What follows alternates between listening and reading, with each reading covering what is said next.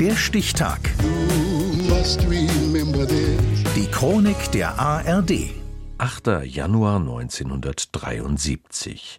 Heute vor 50 Jahren kam die deutsche Version der Kindersendung Sesamstraße ins Fernsehen.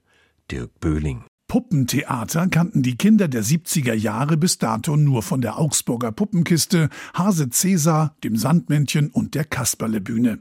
Doch das, was hier plötzlich in bundesdeutschen Wohnzimmern auf die Bildschirme flimmerte, hinterließ nicht nur musikalisch einige Fragezeichen. Wer, wie, das?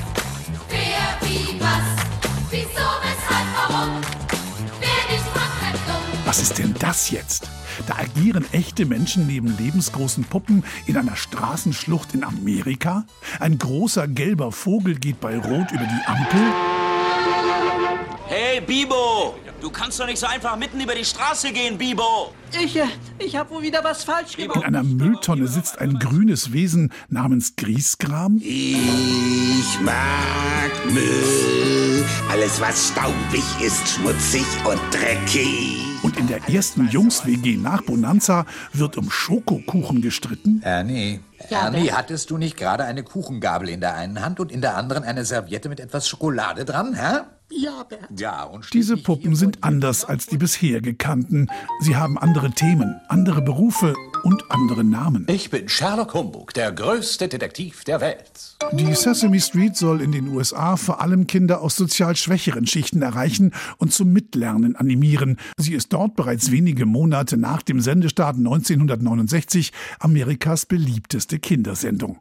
Auch in der deutschen Fassung ab 1973 ist der spielerische Umgang mit Buchstaben und Zahlen ein wichtiger Bestandteil der Sesamstraße. Einen Apfel bitte. Ich möchte einen Apfel. Einen? Ach, ich überlege gerade, Rolf und Maria kommen heute Abend vorbei. Geben Sie mir drei Äpfel. Doch das kommt nicht bei allen Fernsehverantwortlichen gut an. Als Werbedrill und Überredungsprogramm mit anarchischen Puppencharakteren im amerikanischen Ghetto verweigert der bayerische Rundfunk die Ausstrahlung. Nördlich davon brauchen die Anarchopuppen nicht lange, um auch hiesige Kinderherzen im Sturm zu erobern. Ich bin da.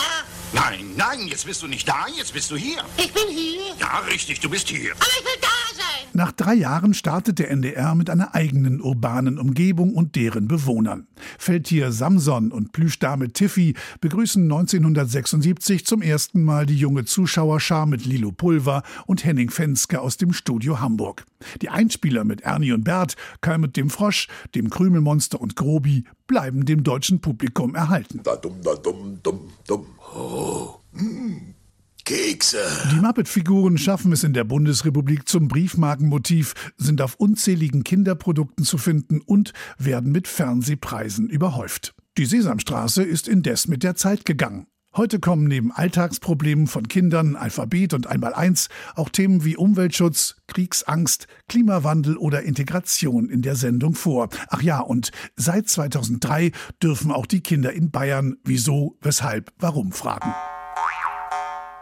Vieles hat sich also nicht geändert, seit sich vor genau 50 Jahren Herr Huber, Gordon, Bob, Susan und Bibo zum ersten Mal aus der Sesamstraße vom deutschen Publikum verabschiedeten. Es wird langsam Zeit, sich zu verabschieden. Wiedersehen. Wir sollen auf Wiedersehen sagen. Ja, auf Wiedersehen. Oh, wir müssen schon wieder Wiedersehen sagen, aber wir kommen ja bald schon wieder.